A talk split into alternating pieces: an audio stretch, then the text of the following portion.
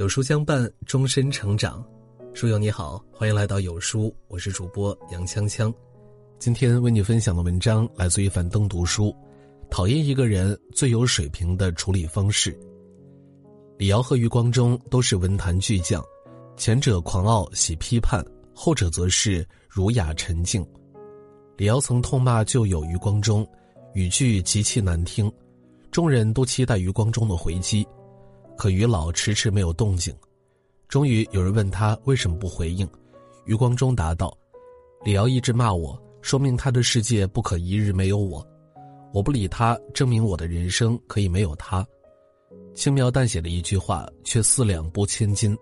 后来李敖再也没有找过他的茬儿了。与讨厌的人相处，与其费心争辩，不如学会高水平的处理。孔子和弟子就碰见过这样一个恼人的事儿。一个人问孔子的弟子：“一年有几季？”弟子想：“这不是常识吗？当然是四季。”于是答道：“有春夏秋冬四季。”可是客人蛮不讲理，坚称只有三季，还说弟子答错了，要给他磕三个响头。弟子争辩不过，于是找孔子来解围。孔子听了客人的阐述后说：“一年有三季。”便让弟子磕头，这个弟子不服气，等人走了以后，赶紧问孔子：“您为什么说只有三季？”孔子说：“你没有看到这个人是绿色的吗？他是蚱蜢变的，春天生，秋天就死了，活不到冬天。你跟他讲到天黑都讲不明白。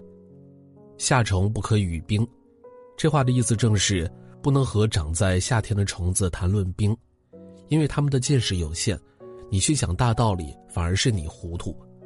面对愚人蠢事，不争是慈悲，不辩是智慧，沉默是最好的回击。有一位远居深山的老僧，已经活了一百多岁，每天过得怡然自得。于是有人慕名而来，向他请教快乐的秘诀。高僧回答道：“不要与愚者争辩。”这个人似乎不太满意他的回答，就说道：“大师，我不同意这是秘诀。”高僧笑笑答道：“对对对，你说的很对。”这让我想到了一句很有意思的话：“不要试图和愚者争论，因为他会把你拉到和他同样的水平，然后用他丰富的经验打哭你。有人嘲讽你，你于是尖酸的回敬他；有人对你大肆炫耀，你马上加倍证明你更厉害。你看，你讨厌的人对你最大的伤害。”是把你变成曾经最讨厌的样子。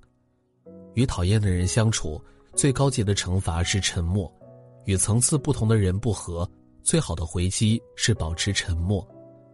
对方张牙舞爪，你就用毫不在意还手；对方大呼小叫，你就用漠不关心对答。为讨厌的人丢了自己，太不划算了，不如用沉默高水平的回应。周星驰的电影《唐伯虎点秋香》中有这样的经典一幕：唐伯虎与对穿肠比赛对对联儿，对穿肠被唐伯虎气得口吐鲜血倒地。而在现实生活中，为烦心的事儿和人纠结，往往也是得不偿失。曾看到一位网友在网上发帖说，自己的舅舅因邻居占用了宅基地，时常大动肝火，和邻居争吵，愤懑了一年后。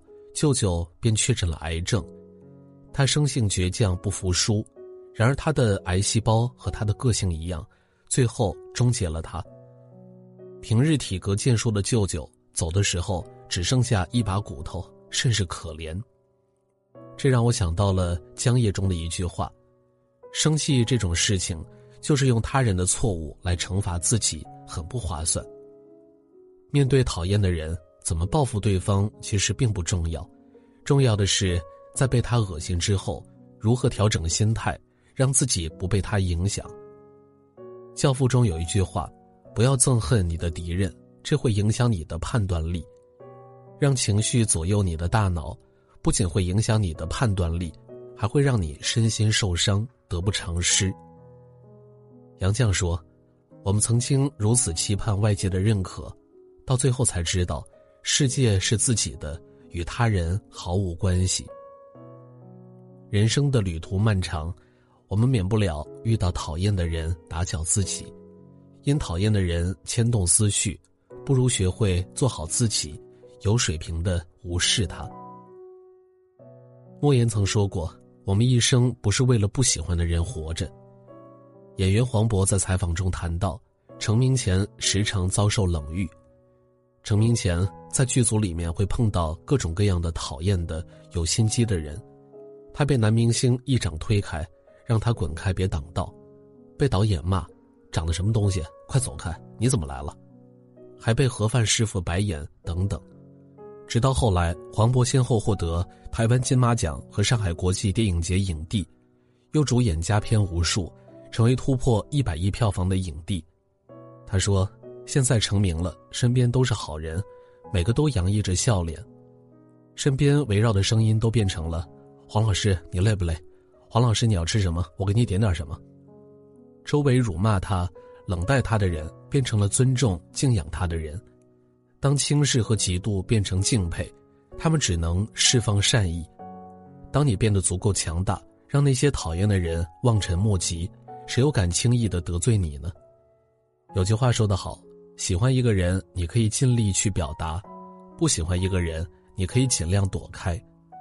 不断精进，离开讨厌的人所在的圈层，你会发现好人变多了。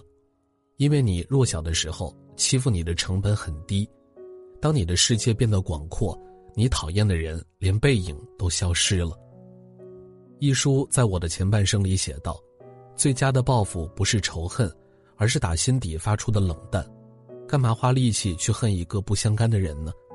与其活在别人眼里，不如活在自己心里。把精力聚焦到自己的身上来，成全自己，不断精进。”才是你一生的功课。对待讨厌的人，最好的方式就是做最好的自己。点亮再看，余生不断精进自己，与良师益友，高处相见。